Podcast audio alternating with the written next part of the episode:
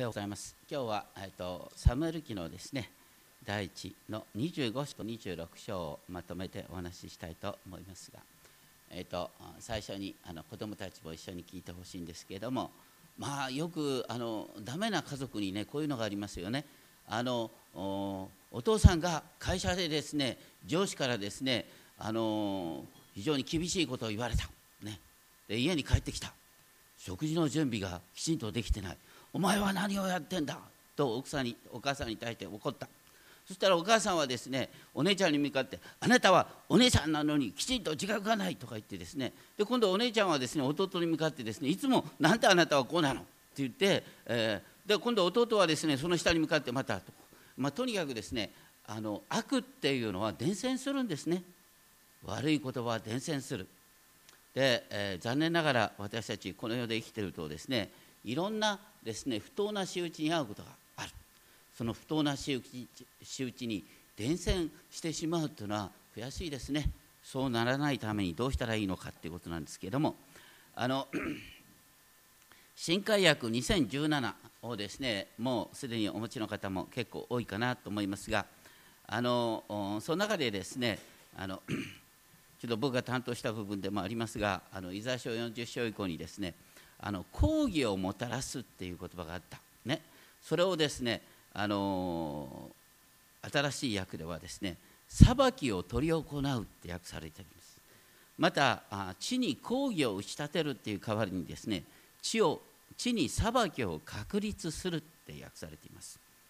多くの人はですね神の裁きを恐れますけれども実はね旧約の流れからすると神の裁きこそが福音なんです。わかりますか？神の裁きこそが福音だっていうのはどういうことかというと神様が、ね、あなたをいじめる人を、ね、抑えてくれる。でこの世の不条理を正してくださる。これが裁きなんです。まあ自分のことを考えるとですねこの裁きが自分に向かうんじゃないかなって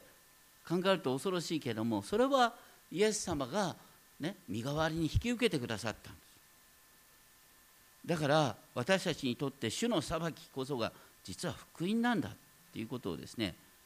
考える必要があるかなって思います。今日のテーマは神の怒りに委ねなさい。神様が時が来たら来たらきちんとこの世の不条理を正してくださるんだからっていうことです。私たちはこの世の不条理がですね頭にきて自分でどうにかしなきゃいけないと思ってとにかく不条理の連鎖を引き起こしてしまう。24章のところで前回ですねやったところでですねあの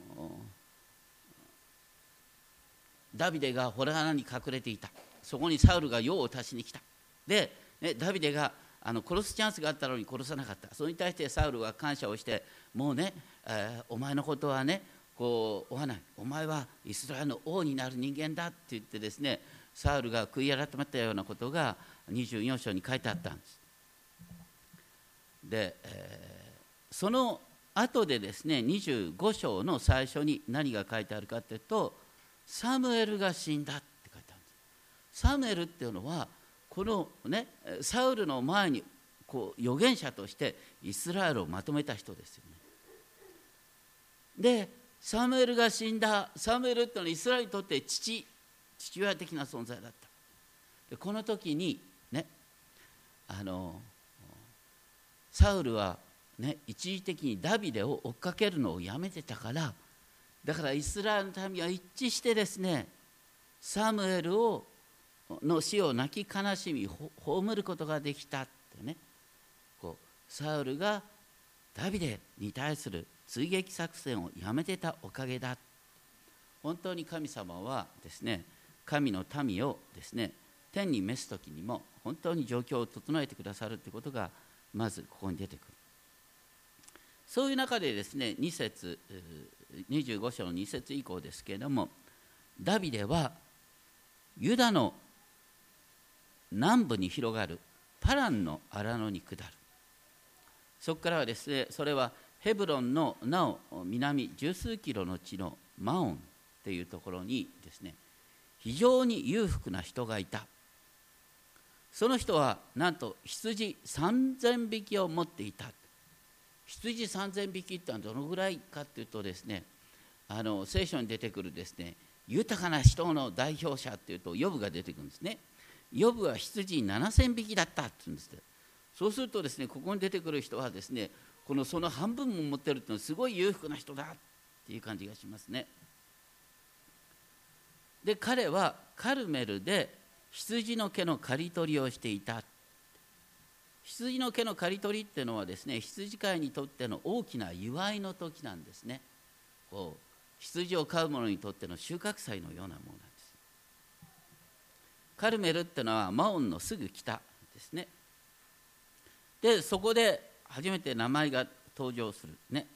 その人の名はナバルといい妻の名はアビガエルと言った。この女は賢明で姿が美しかったが夫は顔面で行情が悪かった。あのナバルっていうのはあの愚か者っていう意味なんですね。普通こんな名前を人につけることはないんです。多分あだ名としてなってたんだろうなと思いますね。アビガイルっていうのは私の父は喜ぶっていう意味なんですね。とにかくこの夫婦はあらゆる面において対照的であった。で愚か者のナバルがどうしてそれほど裕福だったのかっていうとですね家が良かったんだね。彼はカレブ人であったって書いてある。カレブ人ったら皆さん誰を思い浮かべる？ね。ヨシアと一緒にですねこのあの本当に信仰を持ってですねしたかったカレブですよね。だからユダ族の英雄がカレブなんです。カレブの子孫というだけでですねもう豊かなんです。愚かであっても豊かっていうのはたまにいるでしょ？親親のおかげでね。それがとにかくですねこのナバルなんですね。であのナバルが羊飼いの祝いの最中であることを聞いたダビデさんはですね若者10人を、ね、カルメルのナバルのもとに使わした。それは何かというとナバルがお祝いをしている。そしてこういう時は、ね、周りの人に食べ物を分かち合ったりなんかする時だ、ね、ついてはですねダビデとその家来は600人でですね実は、ね、ナバルの家の羊羊飼いたちを敵から守ってた。だからこの祝いの時は当然ながらですね何かのこう祝いの品をくれるはずだろう。そういうことでダビデは使いをナバルのもとに使わした。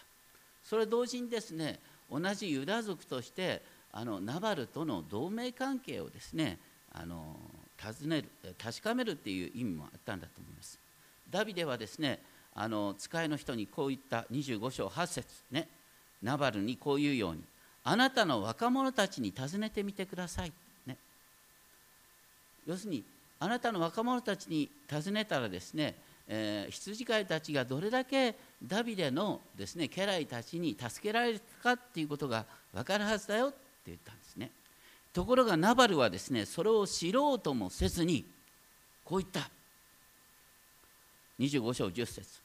ダビデとは何者だ？エッサイのことは何者だ？この頃は主人のところから脱走する家来が多くなっている。別にナバルはですねダビデの超有名人のダビデを知らないわけはないんです。とてつもない皮肉を言ったんです。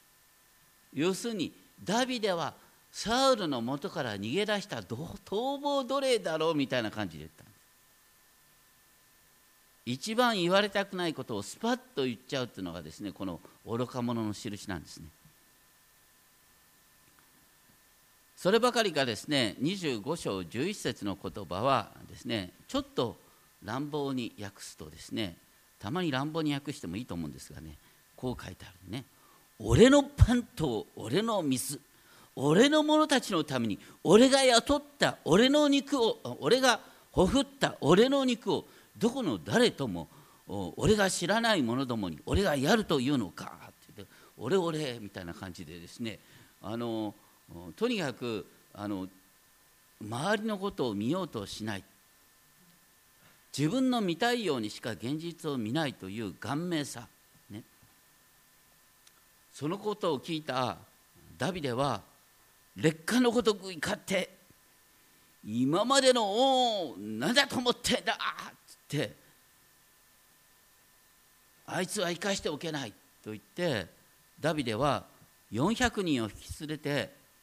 ナバルを襲おうとする。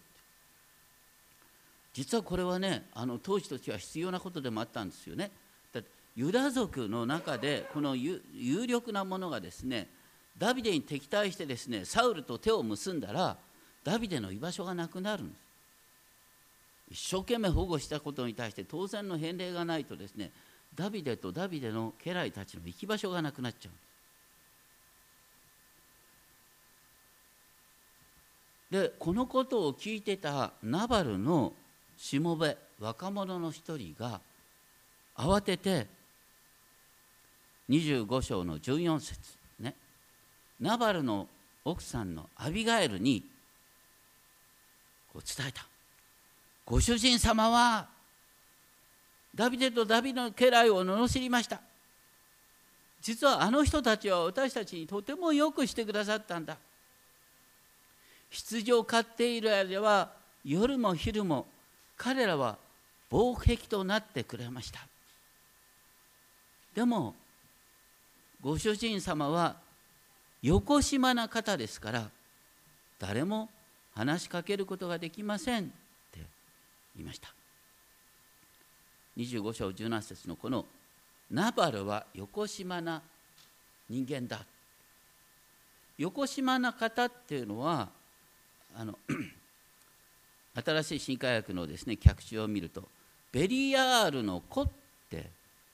ー、原文には書いてあるんだよって脚注があります。ベリヤールっていうのはあのサタンをですねベリヤールって呼ぶことがある。要するにナバルはサタンの子だっていうふうに家来が言っているっていうんですね。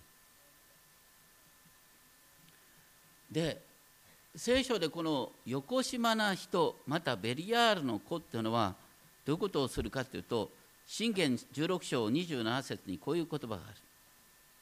横島な者は悪を企む。その唇の上にあるものは焼き尽くす火のようだって、ね、横島なものは要するに人を攻撃する言葉に長けているっていうんですね。ナバルがダビデのことをまるで逃亡奴隷かのように皮肉った。ナバルの横島さが現れてくる。で周りの人は怖くて言えなくなる。それからナバルとサウルというのは似てるんですね。例えばある時にですねヨナタンはですねダビデのことを弁護してお父さんのサウルに向かってですねいやダビデはそんな悪い人じゃないでしょうって言った。それに対してですねあのサウルはですねあのヨナタンに向かってですねこう言ったこの邪悪な気まぐれ女の息子めお前が母親の裸の恥を晒しているんじゃないかっつってですねお前の母親はまあちょっと現代語で言うと陰媒だみたいな感じで言ったんですね。息子に対してね腹を立ててそんなことを言うような王様になんて怖くて誰も言えなくなるんです。これが聖書でいうとこの横島な人間なんです。ダビデがこの時ですね本当にですねあの自分としては、ね、悪いことしてるわけじゃないのに逃げなきゃいけない。そしてだから、ね、ユダ族とは仲良くしようと思ってた。それに対してナバルからですねとんでもないことを言われた。もう本当にダビデは悔しかった。そのダビデの悔しさが詩篇109編の4節なんかに書いてありますね。詩篇109編というと今日一番最初に読んだね礼拝で一番最初の読んだの詩篇109編ですね。その4節でこう書いてあるんですね。彼らは私の愛に変えて告発で応じます。私は祈るばかりです。彼らは善に変えて悪を愛に変えて憎しみを私に返しました。元の版では「なじる」って書いてある。で新しい版では「告発」って書いてあります。告発するっていう、うん、言葉を名詞形にするとサタンっていうんです。サタンとは告発するものなんです。でサタンってのは人間的な正論で相手を追い詰める人です。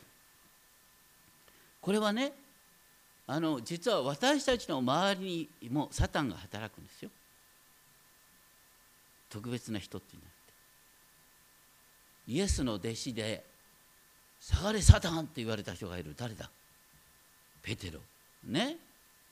ペテロさんがですねこうイエス様がですねご自分のこれから十字架にかかるっていうことを言った時にですねペテロがですねイエス様をあのいさめたって言うんです「主よ、ね、そんなことがあなたに起こるはずはありません」っていさめた。その時ですねイエス様はペテロをですね「下がれサタン!」あなたは私をつまずかせるものだって新しい案で書いてある。つまずかせるものだっていうのは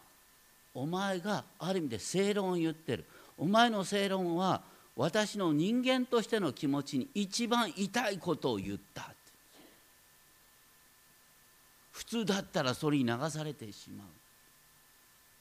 お前は神のことを思わずに人のことを思っているって言った。だから私たちがね正論で人を追い詰めてる時に実は背後からサタンが導いている。サタンが導いている。ごめんなさい。そういうことってあるんだよとにかくダビデの怒りは尋常じゃなかった。ナビナバルの妻アビガエルはこのままではですね一族全員が滅びる危険にあることを理解してダビデの一族600人を養うに足るほどのパンとブドウ酒料理した羊などを用意してダビデのもとを訪ねる。25章20節。ね。彼女が事前にそれを夫に相談しなかったのはナバル。愚か者には聞く耳がなかった。時間的な余裕もなかった。ダビデは25章22節ですけれどもナバル一族を絶滅することをこれこそ神の御心である、幼児に至るまでぶっ殺してやるという思いでダビデは怒っていった。ダビデの言った言葉荒野であの男のものをすべて守ってやったのでその財産は何一つ失われなかったがそれは全く無駄だった。あの男あの男は善に返して悪を返したんだ。善に変えて悪を返すっていうのは今言った詩篇109編にある言葉ですね。でもダビデのこの時の気持ちっていうのはね本当に神の人っていうよりはとにかくねもう怒りでですねもう怒りで狂いそうになってる、ね、祈る以前に怒りで狂いそうになってるっていうのがダビデの気持ちだったんです彼はこの時復讐心に燃えていました。だからナバル一族を幼児に至るまで殺してやるっていう思いだった。それに対してナバルの妻アビガエルはダビデの顔を見るや否やその激しい怒りを指してひれ伏して言う。25章24節。こんなふうに訳すことができる。この私の上にだけ我が主よ咎を置いてくださいってね。私が、ね、一族全体の身代わりとなりますから私が一族全体の実は代表者なんですって言って私を立ちどころに殺してくださいそれで収めてくださいってもう身を挺してダビデにこう言ってったんです。そしてその中でアビガエルはですね夫夫のことを愚か者と蔑んでいるようでありながらですねこう言ってね「はしための私はご主人様ダビデさんがお使わしになった若者たちに会ってはおりません。本当はこういう状況で判断するのは私なんですっていうことを言ってるんですね。ナバルは信頼されてないんです。私こそが一族をまとめるものなんです。この私が聞いてなかったんです。聞かなかった私が一緒になって必死になって聞こうと思ってたら分かっただろうにって言って聞けなかった私をお許しくださいって言ってるんですね。そして25章26節でアビガイルはこう言った「ご主人様今主は生きておられる。あなたの魂も生きておられる実は主は私をあなたのもとに使わしたのはあなたが血を流しに行かれそしてあなたがご自分の手で復讐なさることを止めさせるために主は私を送ったんだよって不思議なことを言うんですね。でその上でアビガイルは初めてですね贈り物を差し出してですねどうか私の背きをお許しくださいって懇願しながらダビデの気持ちを和らげるような本当に宝石のような言葉を言う。25章の28節から31節っていうのはこのねアビガエルがどこでこんな知恵を得たんだろうって。どうしてこんなことが言えたんだろうっていうぐらいにですね本当にですねもうすごい美しい言葉なんです。これを聞いてダビデは本当に心が変わったっていうほどのねダビデの盾ごとの目に合わせた言葉それに勝るのがアビガエルの言葉。ダビデに言った。まず25章28節。ご主人様は主の戦いを戦っておられるんだ。ご主人様は今いろんな大変な目に遭ってるけれどもあなたの命はあなたの神主によって命の袋にしまわれています。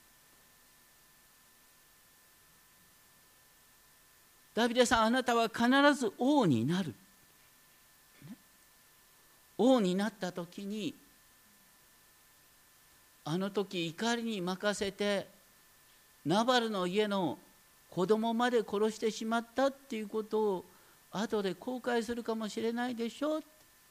あなた王になること決まってんだからその時になってね後悔したら悲しいでしょ？それはあなたが王になった時の心の痛みになるから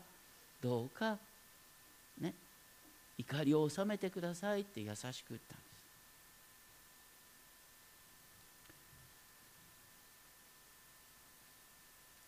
私たちもですね人に言う時にね本当にその人の存在を本当に高価で尊いものと見てあなたは本当に神に愛されて素晴らしい人なんだからねあなたには素晴らしい未来が待ってんだから後であんなことしなきゃいけないけないなってしなきゃよかったのになって後悔することにならないようにここは怒りを収めてくださいって言うとねこう聞いてくれるんですけどね。とにかくアビガエルさんのこの言葉はすごいんです。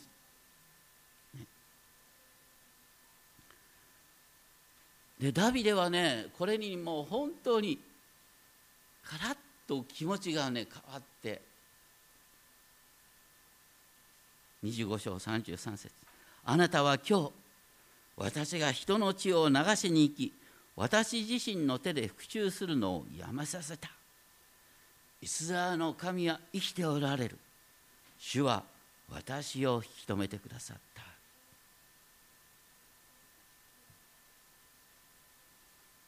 一件落着。でもその後がある。ねアビガエルが家に帰ってみるとですねナバルは何が起こってるか何も知らずに王のような宴会を開いていた。アビガエルは今話すわけにいかんなと思って朝まで待っていた。ナバルが酔いが覚めた時にこの経緯を知らせた。するとナバルは気を失って石のようになった。そして10日ほど経って主はナバルを撃たれた。彼は死んだ。ダビデはそれを伝え聞いてですねこう言った。25章39節。主はこのしもべが悪を行うのを引き止めてくださった。主はナバルの悪の報いをその頭上に返されたと主を賛美した。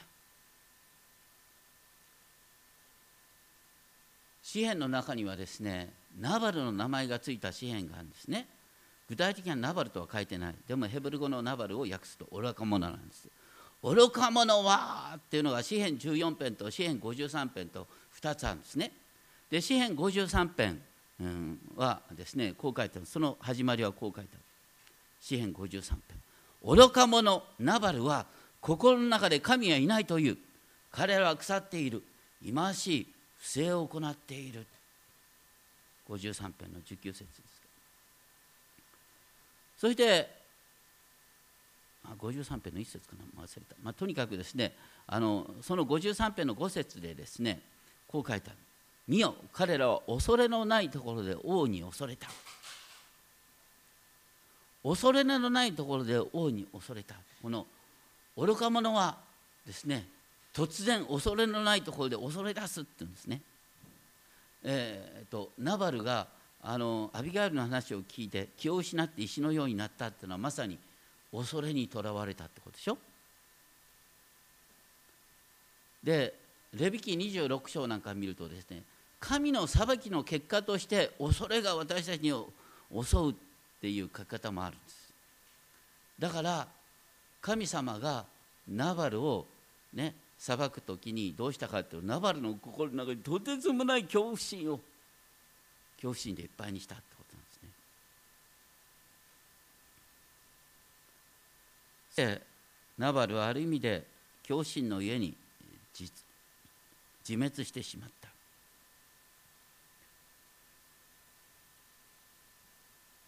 この詩篇53編の終わりにあなたは彼らを恥ずかしめたという表現がありますけれどもまさにですね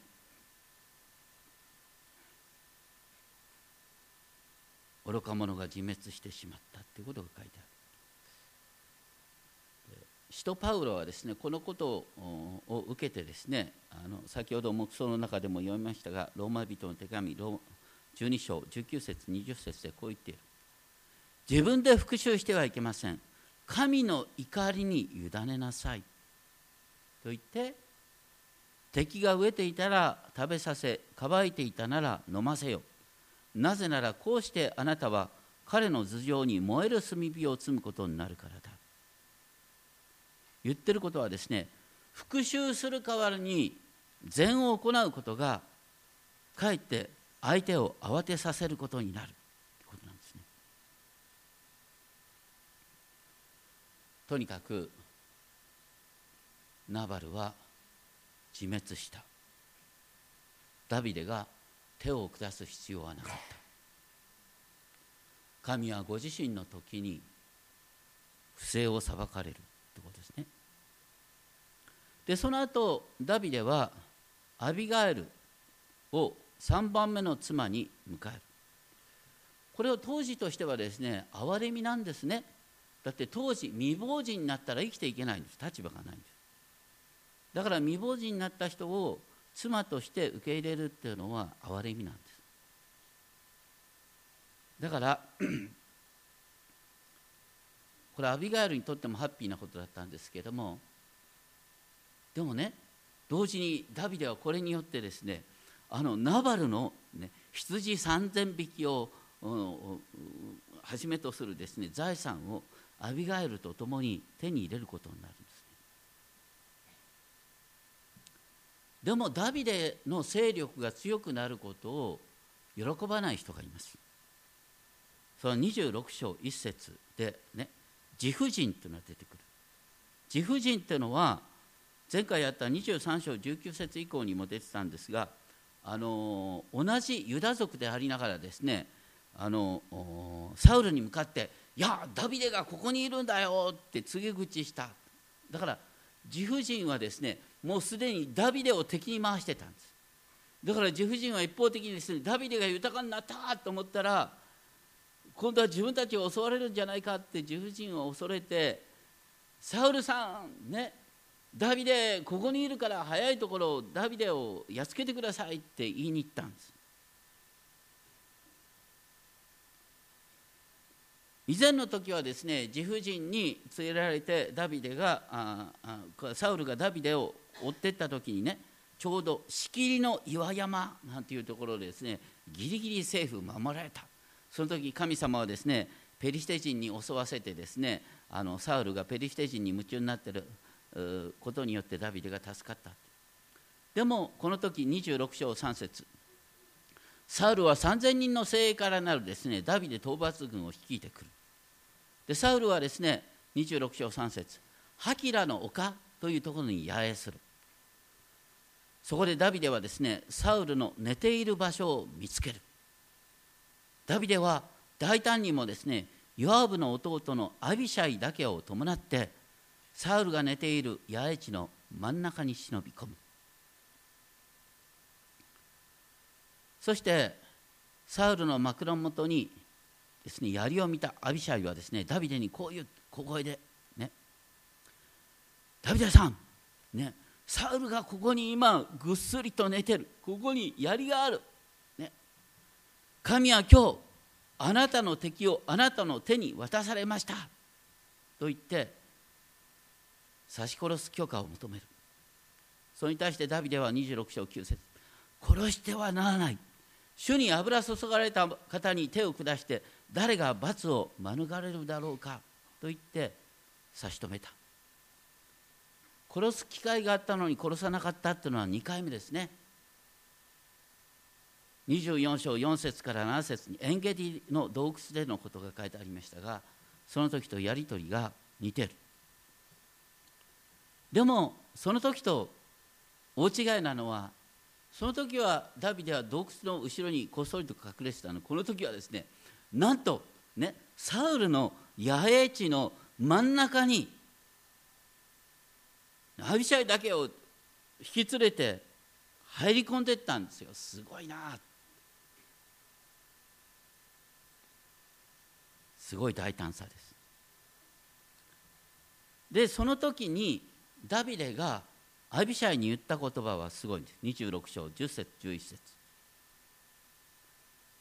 26章10節。主は生きておられる。主は必ず彼を撃たれる。彼の時が来て死ぬか戦いに下った時に滅びるからだ、ね、主は必ず彼を撃たれる。時が来て死ぬっていうのはナバルのように突然死ぬ。戦いに下って滅びるってのはペリシテだとか他の国との戦いで死ぬ。だからダビデが手を下さなかったって神様がサウルを裁くことはもう分かっているって言ったんです。どうしてそうまでですねあの ダビデは言えたかというとですねそれはサウルの行動がね以前ですねあのダビデをもう襲わないって言った時にはですね主の名によってこう誓ったりなんかしてんですよ。だからもうサウルなんか本当にね都合のよく神様の名前引き出してくるような人間だ。この前ねダビデに向かってあなたは王になるお前は王になると言ったのにもうすぐにですねこうやって手のひら返したようにダビデを殺しにですね追っかけてくるんですよ。そんな人間を神様は放っておくわけはない。でダビデは確信してる。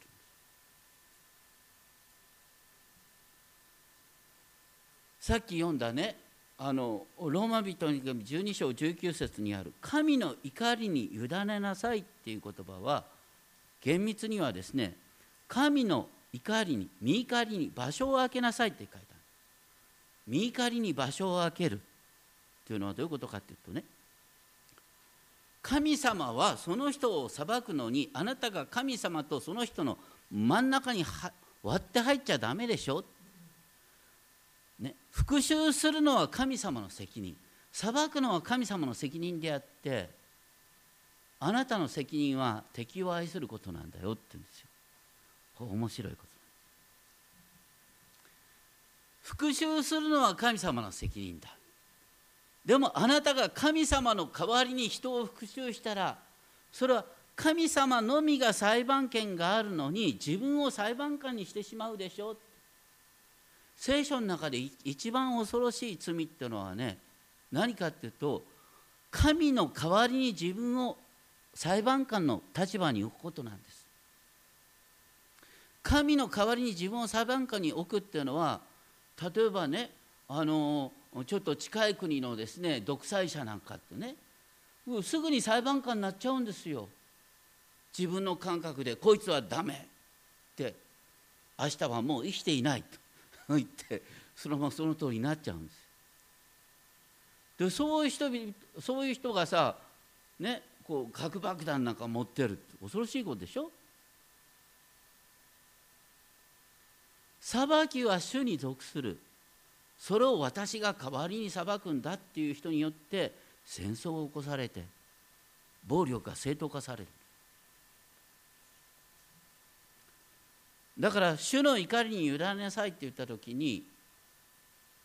裁きは神のものであるっていうことと同時にですね詩篇94編にこういう祈りがあるんですね。詩篇94編。復讐の神よ光を放ってください。地を裁く方よ立ち上がってください。高ぶる者に報復してください。いつまで悪しき者が勝ち誇っているんですか？って神様に裁きをね祈るんですこれはね私たちからしたらですねいやそんなことって思っちゃうよね。でもねあの私たちは時に怒り狂うことがあるんです。なんであんなやつが生きてたってね。あんなやつがのさぼってるおかげで私の社会めちゃくちゃじゃないかっていう時に何かやりたくなるんです。でその時にね自分で何かねやりたいと。ね必殺仕置き人か必殺仕掛け人か知らないけどもさそういう立場に自分の身を置いちゃったらダメなの。その時に、ね、裁きはあなたに属すること。だからあなたの時にあなたが裁いてくださいって祈ることができたらそして神様の裁きを信じられたらねどうせ神様裁いてくださるんだからでも私の務めとしてはあの人がね植えたら食べさせること乾いたら飲ませることなんですよって。どうして私たちは敵に対して愛をね愛の行いをできないかっていうと神の裁きを信じてないからなんです。神の裁きを信じてたらね神様どちらにしたってきちんと裁くんだからあなたがその人を責めたりあな、ね、その人に反省を促したりなんかしたってどうせ喧嘩になるだけって分かってる時に何で言うんだよってね。ダビデさんがですねあのこの時は、ね、サウルの枕元の槍と水差しを取って無事に立ち去る。その時はどうしてそうできたかっていう26章12節。主が彼らを深い眠りに陥れられたから。そして彼は以前と同じようにですねあのダビデはサウルを真っ向から攻める代わりにですねサウルの部下のアブネルの怠慢を攻めて槍と水差しがどこにあるか見てみようと迫って。でサウルはそれに気づいてですねあの我が子ダビデよとこうサウルっていうのは本当にねあのちょっと気が優しいところは確かにあるんですよ。だからコロッと気持ちが変わるんですけどね。とにかく我が子ダビデよってね。でもこの時はですね以前のようにダビデは以前は我が父よってサウルに言ったんですけど今度は我が父よって言わずにです。我が君王様と言いながらですねこういうんですね。26章19節ね。もし私に敵対するようにあなたに誘いかけたのが主であればね。あなたがもし主によって動かされているのであれば私は死んだって構いません。しかしねあなたをたぶらかしたのが、ね、人であるならばその人たちが呪われますようにって言うんですね。そしてその人たちは私をこの約束の約束の地から追い出そうとしている。でも私はね約束の地の外で死ぬなんてことはしたくないんだ。ね今回だってねサウルさん私はあなたを殺すことができたのに殺さなかったでしょうってその時もサウルはですねあの私が間違っていた。26章21節。我が子ダビデよ帰ってきなさいとね言うんですけれどもダビデは、ね、サウルの気持ちなんかすぐ変わるって分かってるからあの帰ろうなんて思わないね。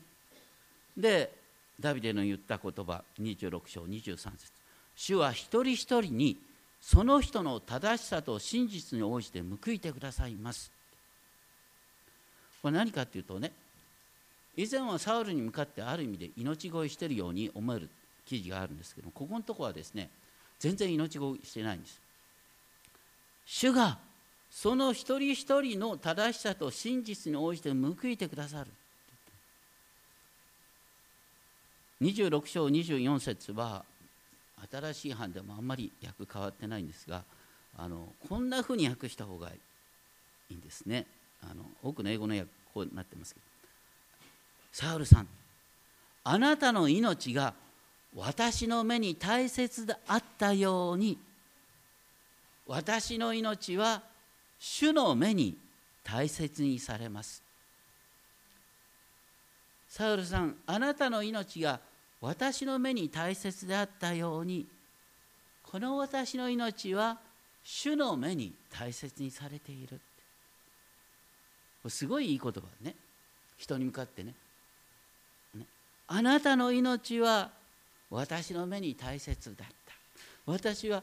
ね私の目に大切なものとしてあなたの命を大切に扱った。それに応じて神様は私の命を大切に扱ってくださるよっていうふうにダビデは言ってるんです。決してねサウルが何をしようと構わないとある意味で。サウルなんかどうせ信頼できないということをここである意味で言ってるんです。神様が私を守ってくださるから大丈夫よって言っちゃったんですね。サウルはそれに対してあんまり意味よく理解できずにですね。まあ、うん、今回はね俺をこうやって助けてくれた。お前に祝福があるようにと言って。でこれでさようならするんですがこれ以降ダビデとサウルは言葉を交わすことはなくなります。私たちもねあの本当に気をつけなきゃいけないのは怒りのコントロールですね。で私たちが怒りをコントロールできない時っていうのはどういうことかって本当にね必死になって自分としては誠実を尽くしたつもりなのにとんでもない噂を立てられたりこちらの善意をですね本当に何か裏心があるかのように言われたりですね本当に腹渡が煮えくり返ってっていうことがたまにあるかもしれません。そんな時に詩篇109編というのはなかなかこう堂々と祈れないですけどもね。あのダビデが怒りに任せてちょっと言ってるように見えるところもあるんですけども詩篇109編のですねあの28節以降はこんなふうにも訳すことができるんですね。神様に向かっての祈りで109編の28節以降ですけどこういうふうに訳すこともできるということね彼らは呪う。しかしあなたは祝福してくださる。彼らは立ち上がると恥を見る。しかしあなたのしもべは喜ぶんです。私を告発する者たちは侮辱を被る。そして己の恥を上着として切ることになる。しかし主は乏しいものね私の側に立って私を救ってくださる。本当に大切なことはね主は私たちのね誠実な心を見ててくださる、ね、でもこの世界では誠実が通じないことは往々にしてあるんです。でも主は見ててくださる。あなたの周りに本当にずる賢く生きてですね本当に人と人とどうも思わない人間がいるかもしれない。でも神様が時が来たら裁きを下してくださる。いや時にはそのままそのずる賢く生きたままですね死ぬ人もいるかもしれない。でも神様は死後の裁きもちゃんと備えておられる。だからね悪人に腹を立てる必要なんかないんです。悪人は自滅に向かってんです。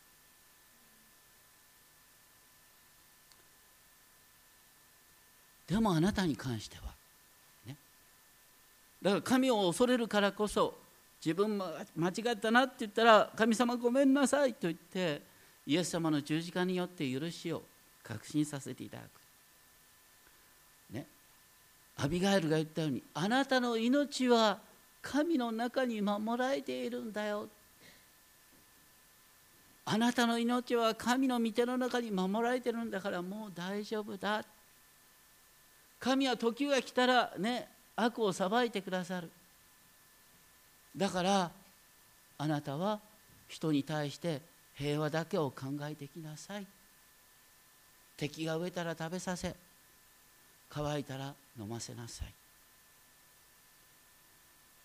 私たちが往々にしてきちんとですね誠実に対応できなのできなくなるのは心の余裕がなくなるからなんです。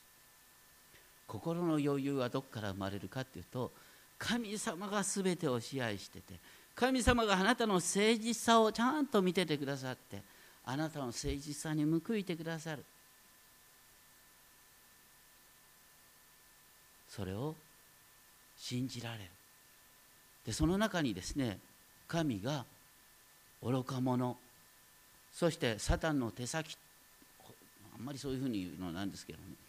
ね。ねペテロでさえサタンの手先って言われたんだから私たちはいつサタンの手先になるか分かんないのよ、